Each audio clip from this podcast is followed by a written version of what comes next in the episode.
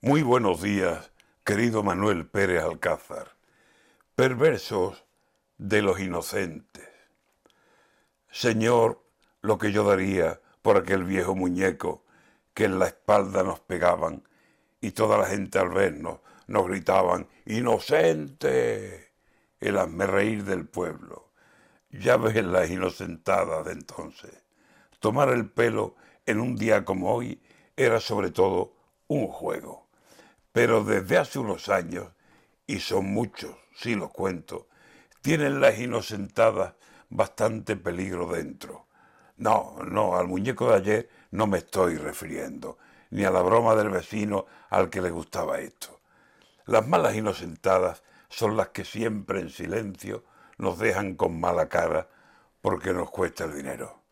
¿Se cree inocente usted si le cuelgan un muñeco, si le dicen vaya allí y allí lo que dan es pego, las inocentadas gordas nos la dan en todo tiempo. 28 de diciembre, a ese día no le temo.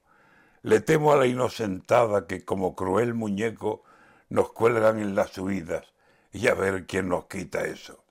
Le temo a ir a comprar y hayan subido los precios y algo peor, madre mía, que no haya subido el sueldo. ¿Quieren una inocentada más dura para este invierno que hipotecas por las nubes y siguen, siguen subiendo? ¿Se ha acercado a las granadas, a la carne o a los quesos, a los buenos alcauciles, al aceite? Bueno, bueno, a acedías, boquerones, rape, atún, calamar, mero.